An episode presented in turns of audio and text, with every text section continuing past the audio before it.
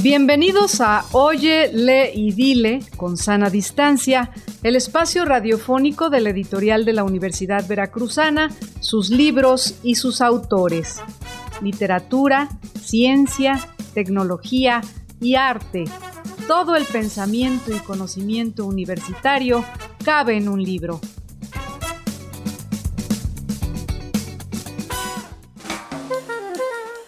Nuestro invitado de hoy es el crítico literario Pablo Sol Mora. Nació en Jalapa y estudió letras hispánicas en la Universidad Veracruzana y el Colegio de México. Es autor de Diccionario Vilamatas, publicado por la editorial de la Universidad Veracruzana, Miseria y Dignidad del Hombre en los Siglos de Oro y Presencia de Alejandro Rossi en colaboración con Juan Villoro. Es director de la revista Criticismo y colaborador de la revista Letras Libres. El libro Bésame con el beso de tu boca, el beso erótico en los siglos de oro, es un ensayo de largo aliento de Pablo Sol Mora. El beso erótico, el que nace de un impulso sexual, tiene su historia. Aunque el gesto en sí parezca el mismo, los besos que pedían el cantar de los cantares o el poeta italiano Catulo son básicamente los nuestros. Lo que hemos pensado e imaginado sobre el beso, las ideas con las que lo hemos revestido, han cambiado notablemente a través de los siglos. En su remoto origen se cruzan las esferas de la sexualidad, la alimentación y la respiración y esta última ofrece una de las nociones clave para comprenderlo, el neuma o aliento. Este libro traza primero la historia del beso erótico en la literatura desde la antigüedad hasta el Renacimiento, siguiendo el hilo del neuma y luego se centra en cuatro momentos representativos de la historia del beso erótico en los siglos de oro la interpretación del famoso versículo del cantar por parte de algunos comentaristas religiosos, el beso en la poesía de Francisco de Aldana a la luz de los Tratati d'Amore, los besos en la obra de Cervantes y finalmente en la poesía amorosa de Quevedo.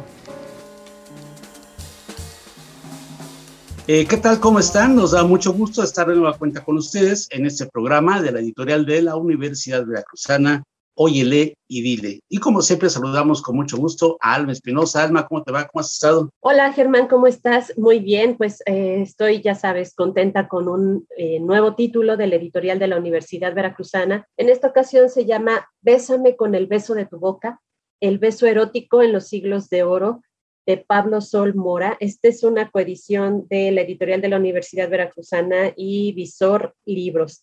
Bienvenido, Pablo. ¿Cómo estás? Es un gusto recibirte nuevamente aquí con nosotros en Oye Dile.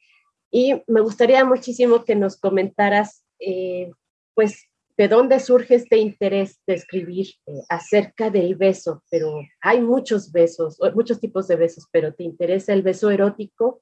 Eh, en los siglos XVI y XVII. Bueno, gracias antes que nada por invitarme nuevamente al programa. Eh, y sí, bueno, el interés por el beso erótico en los siglos de oro comenzó yo creo a partir de unos eh, trabajos, artículos que hice sobre el poeta español Francisco de Aldana, que es uno de los principales poetas eróticos de los siglos de oro, eh, y que estuvo muy influenciado por un género que se conoce con el nombre en italiano de Trattati d'amore, es decir, tratados de amor, ¿no? Y que proliferaron durante el Renacimiento del siglo XVI, ¿no?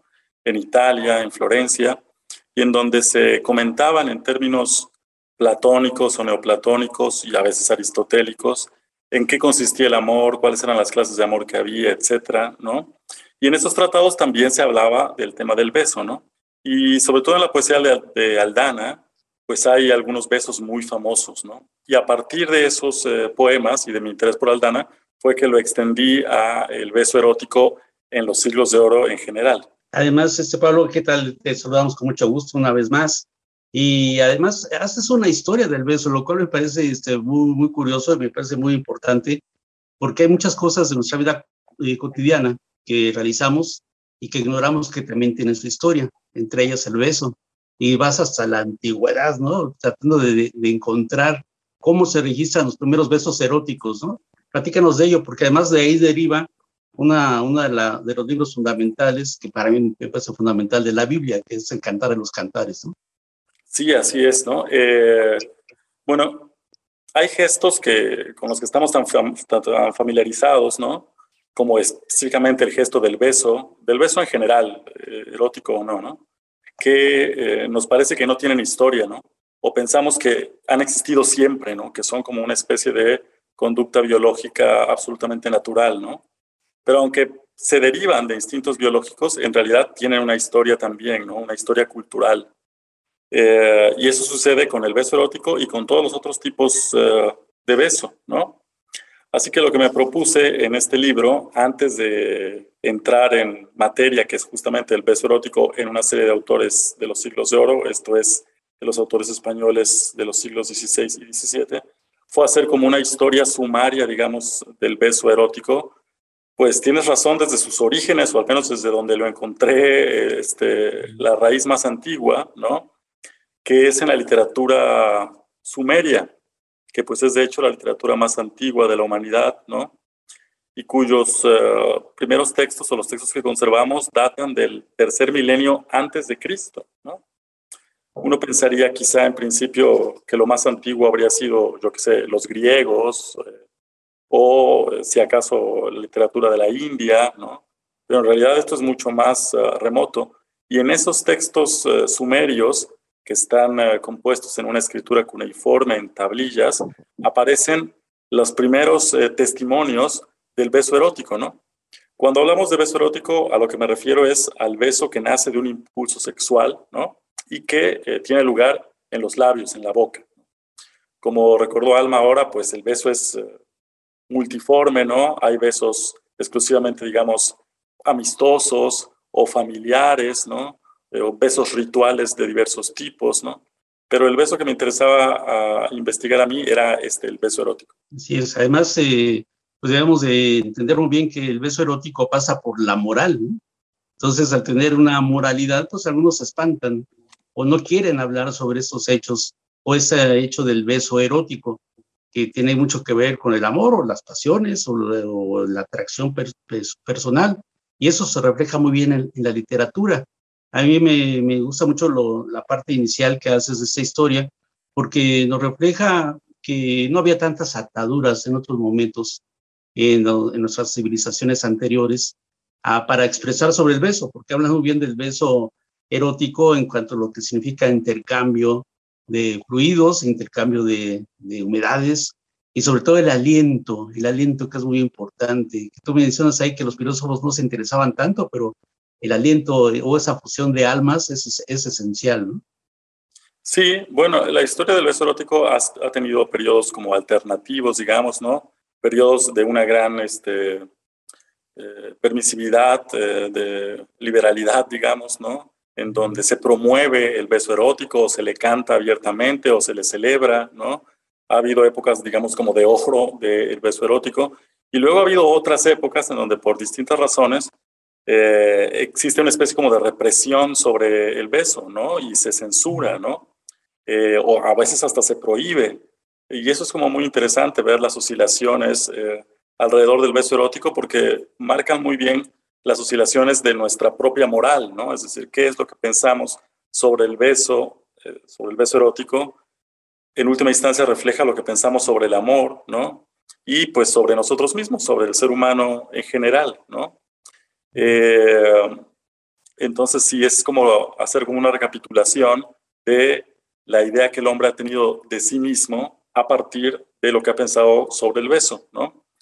Y lo que mencionabas, eh, ahora, que es muy importante y que es la clave del libro, ¿no? Que tiene que ver con eh, la respiración y específicamente con una idea que se remonta a los griegos, que es la idea del neuma, ¿no? Es la palabra original que significa aliento, soplo, a veces espíritu, y que es la que creo yo nos da la clave para entender cómo se ha eh, comprendido el beso a lo largo de la historia, ¿no? El beso, el beso erótico se cruza como varias esferas, ¿no? Está por un lado la esfera de la alimentación, podríamos decir, porque una de las teorías más eh, plausibles sobre el origen del beso erótico tiene que ver con que se origina justamente en los procesos alimenticios, ¿no? Es decir, en cuando una madre da de eh, comer a su hijo, ¿no? Eh, la premasticación, en fin. Otra teoría eh, tiene que ver con lo que un biólogo inglés denominó el ecogenital, ¿no? Y que tiene que ver esencialmente con la sexualidad, desde luego. Pero otra teoría, y es en la que yo abundo aquí un poco, ¿no? que es como el hilo conductor de todo, es la que tiene que ver con la respiración y con los procesos del aliento. ¿no? Eh, muy probablemente parte de los orígenes del beso están en el hecho de que en los eh, tiempos más antiguos los seres humanos se olían unos a otros, ¿no? Para reconocerse como los animales, es decir, como los animales que somos, por otro lado, ¿no? Eh, para reconocerse como parte del mismo grupo, de la misma tribu, ¿no? Así que había como un registro olfativo muy importante que implicaba el contacto de ciertas partes del cuerpo. Desde luego, la nariz con la cabeza, por ejemplo, o la nariz con la nariz, o la nariz con la boca, ¿no? Y a partir de ahí es que se empieza a desarrollar también el contacto que después conoceríamos como el beso, ¿no? Y eh, esta idea del neuma, del aliento, es la que va evolucionando a partir de los contextos médicos y filosóficos griegos de la Grecia clásica, esto es del siglo V antes de Cristo, Estoy pensando en Hipócrates en términos de medicina y en Platón y Aristóteles en términos de filosofía, ¿no? que examinan eh, los procesos de respiración. ¿no?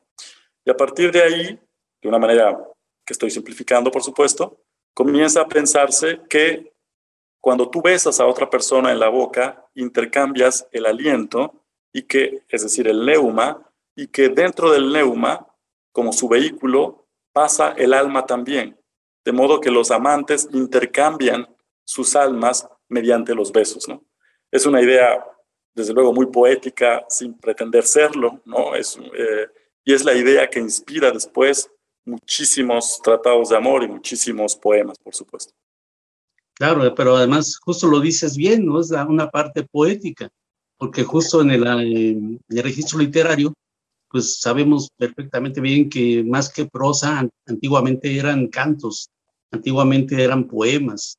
Y los poemas que tú rescatas o los ejemplos que tomas aquí, como el Cantar de los Cantares, o Francisco de Aldana, el Capitán de Aldana, o el propio Quevedo, pues nos muestran unos fragmentos de, sobre el beso erótico realmente bellos, muy bellos, ¿no? A mí me parecen muy bellos todo, todo lo que tú analizas y todo lo que describes de, la, de las obras de estos de, estas, de estos autores, ¿no? Y el beso erótico aquí tiene una relevancia y una, pues un valor muy, muy importante en la literatura y, bueno, lo ubicas perfectamente bien en la época de los siglos de oro, ¿no? Que ahí es donde tiene su mayor efervescencia la, la manera de describir el beso erótico, ¿no? ¿En, qué bibliografía, qué libros fuiste consultando para hacer este trabajo? Pues este trabajo utilizó una bibliografía muy amplia ¿no? y muy diversa. Desde luego los textos principales, bueno, son los textos eh, propiamente de los siglos de oro que analizo aquí, que son los poemas uh, de Aldana, como ya dije, la poesía amorosa de Quevedo, eh, Cervantes, ¿no? los textos cervantinos, el Quijote, pero también las novelas ejemplares y alguno más, y los comentarios al cantar de los cantares que llevaron a cabo una serie de autores religiosos españoles de los siglos XVI y XVII, como Fray Luis de León, por ejemplo. ¿no? Esos son los textos base. Pero realmente toda la primera parte, el primer capítulo del libro, eh, que espero sea uno de los más eh, entretenidos, es el que hace la historia del beso erótico desde sus orígenes y hasta el Renacimiento, ¿no? Y entonces ahí pues tuve que consultar muchísimas cosas en muchos idiomas, ¿no? Porque literalmente pues abarca la antigüedad, eh, la Edad Media, los mil años de la Edad Media y el, el Renacimiento, ¿no? Entonces ahí utilicé, eh, desde luego, muchos textos, por ejemplo, filosóficos que originalmente están en latín, ¿no? Como los padres de la iglesia también. Eh, y después muchos textos literarios que están escritos en lenguas vulgares, en francés, en eh, alemán, en inglés, ¿no?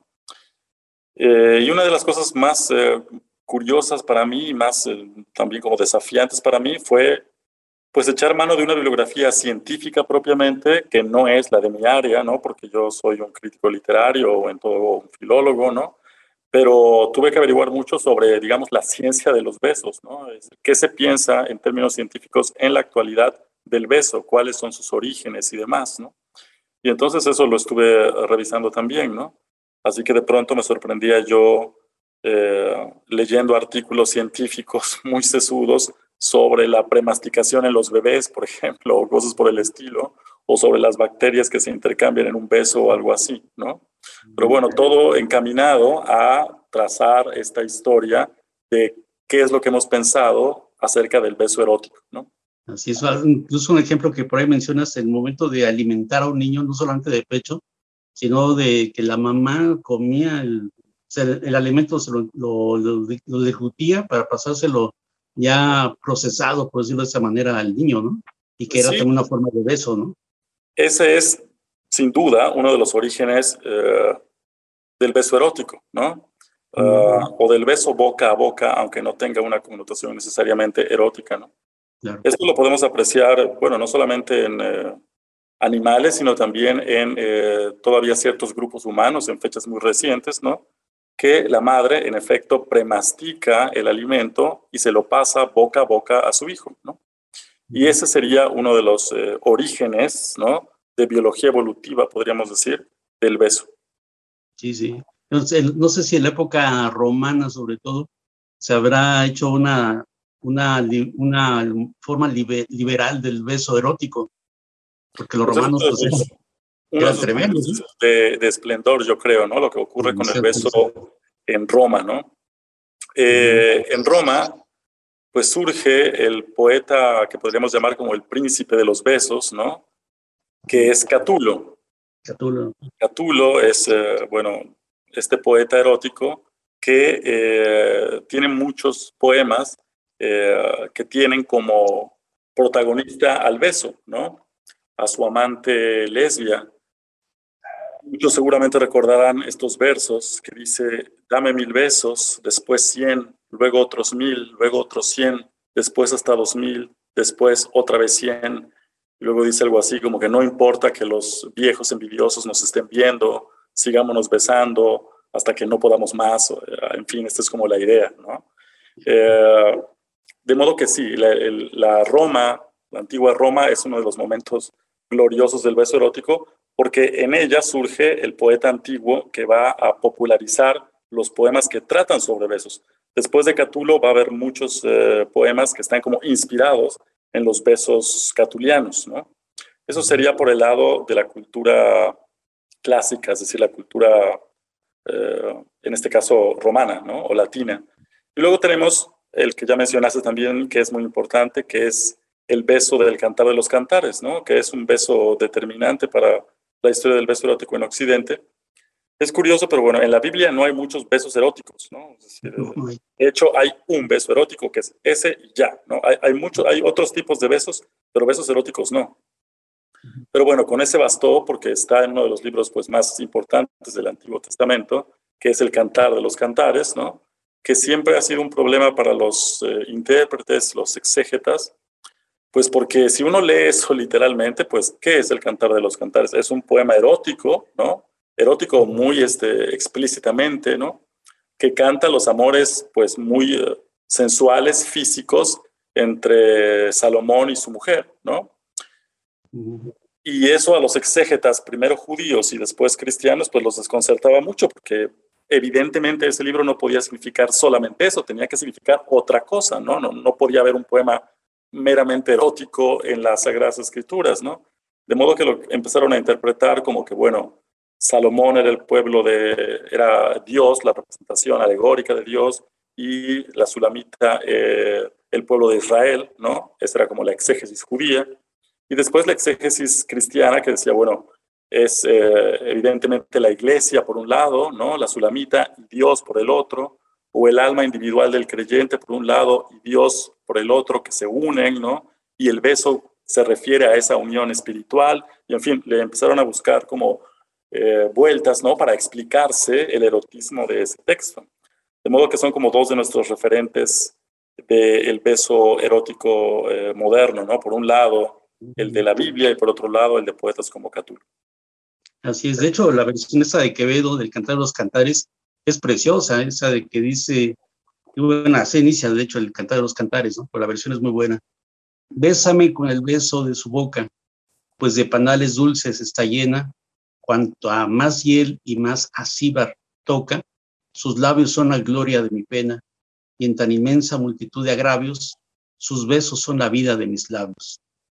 Es precioso esa manera de... Es hermoso, ¿no? Sí, sí, sí, eh, Esto es eh, muy curioso porque, bueno, no se podía hacer así nada más como así una traducción del cantar de los cantares o de cualquier texto bíblico, ¿no? Te podías meter en muchos problemas, ¿no? Habría que preguntarle a Fray Luis de León, que estuvo en la cárcel justamente porque lo acusaron de malinterpretar, mal traducir o mal comentar justamente el cantar, ¿no? Claro que lo que había detrás de eso era en realidad sus rencillas académicas personales con sus colegas, ¿no? No era tanto que les importara lo otro, pero ese fue el pretexto, ¿no? Y en el caso de Quevedo, Quevedo eh, llevó a cabo una traducción poética, desde luego, del Cantar de los Cantares, que es la que acabas de leer, ¿no?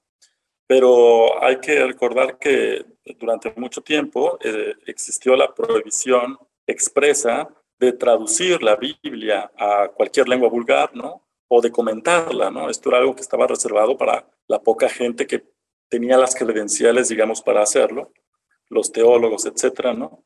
De modo que, aunque fuera una cosa aparentemente sin mayor importancia, no podías así como así traducir el cantar, ¿no?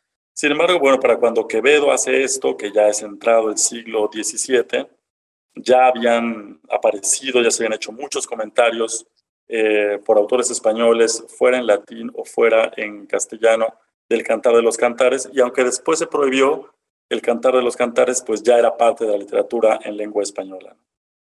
Así es. Además, seguramente la Iglesia Católica, sobre todo ya en los siglos de oro, tiene mucho que, que ver para evitar eh, hablar de los besos eróticos. Recuerdo como, como una, un parangón, tal vez, aquella película de Cinema Paradiso, donde un sacerdote se pone a, a cortar las escenas de los besos para que nadie los vea.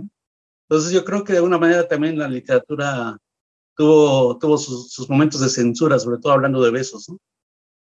Aquí hay una relación muy como ambivalente, ¿no?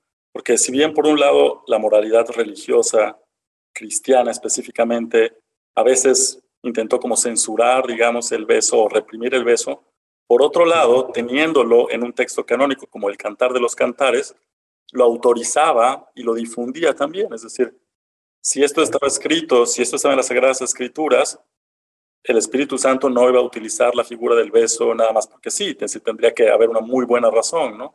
De modo que era como un poco ambiguo, ¿no? Por un lado, a veces como que les entraba este furor eh, censor o moralista, pero por otro lado no lo podían negar y se hizo mucho a partir de esos textos para justificar el beso erótico, ¿no? Una de las partes curiosas de esta historia, que es muy larga, ¿no? es, eh, bueno, en el tiempo de los primeros cristianos, siglo I, siglo II, ¿no? Desde luego los cristianos utilizaban el beso dentro de la, en la misa, ¿no? El beso de paz. Pero al principio el beso de paz, que hoy se conoce como la ceremonia de darse la paz dentro de la, en la misa, ocurría con, mediante un beso, ¿no?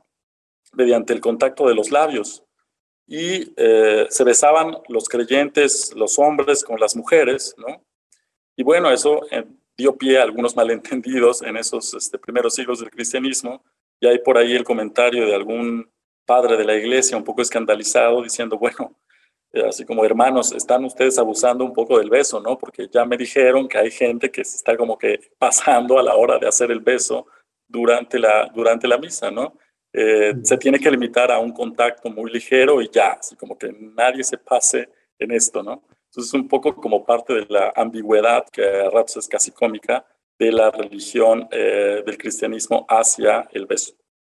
Sí, sí, sí, está, muy, muy interesante toda esa historia del beso y bueno, de manera particular en los siglos de oro. Antes de que se termine el tiempo, que ya, ya, ya me nuestro, tiempo del programa.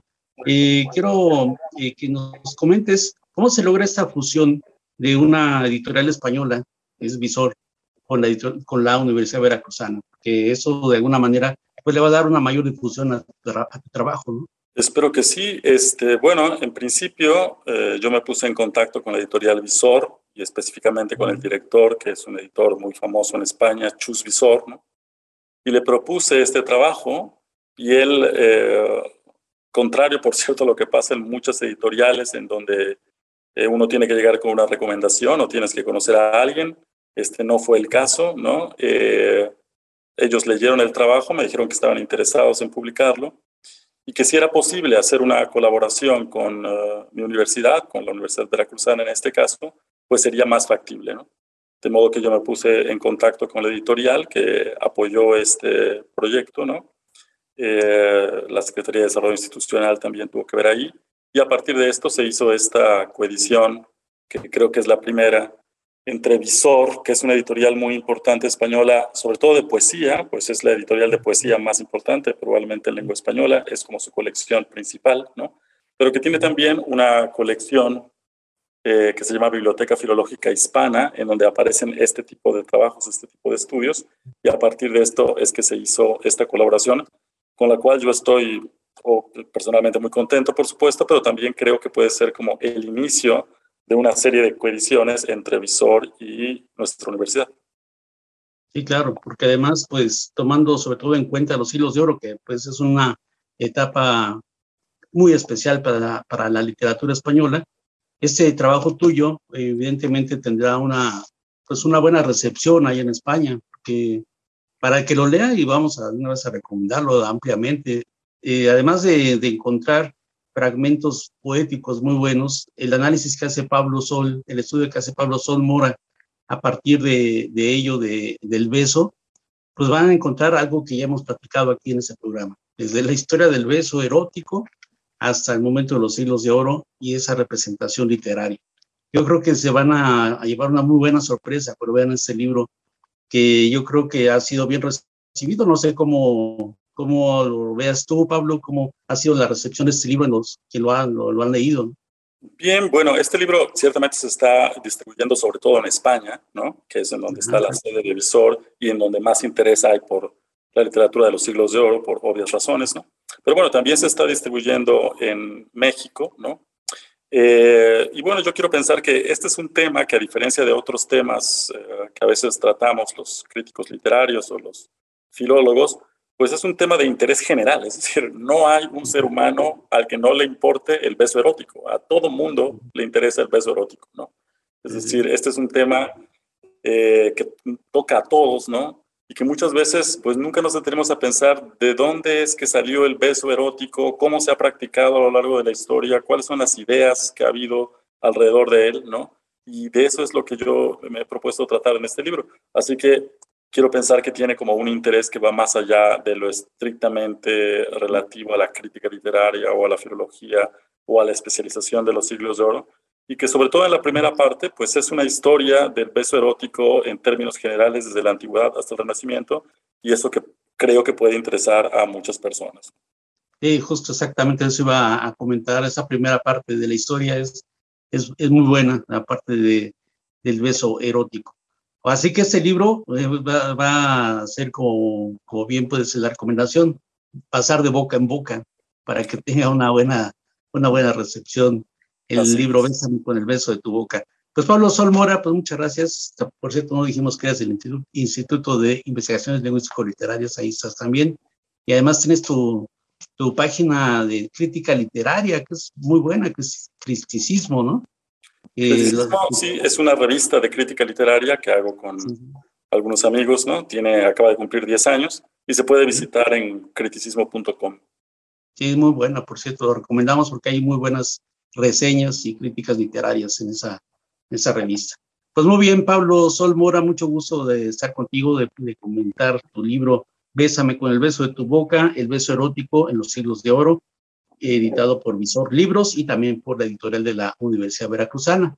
Y bueno, Alma, eh, si andas por ahí, bueno, también sí, Perfecto, pues nos puedes decir en, dónde podemos comprar claro el libro. Que sí, pues Pablo ya nos comentó algunos de los, eh, de los puntos de venta, que pues no solamente es nacional, sino también internacional.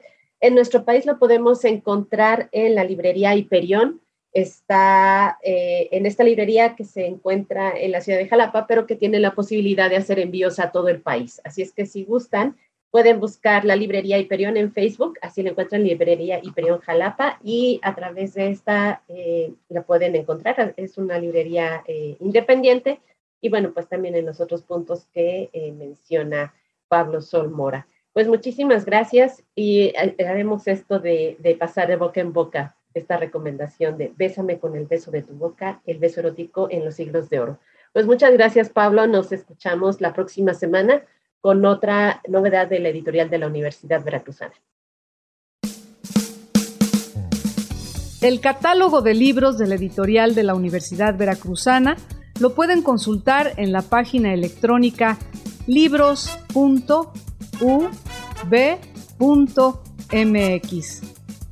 Oye, lee y dile con sana distancia es una producción de la editorial de la Universidad Veracruzana y Radio Universidad Veracruzana. Voces, Alma Espinosa, Germán Martínez Aceves y Liliana Calatayud. Enlaces, grabación y edición, Antulio García. En la próxima emisión nos volveremos a encontrar con un libro y con sus autores.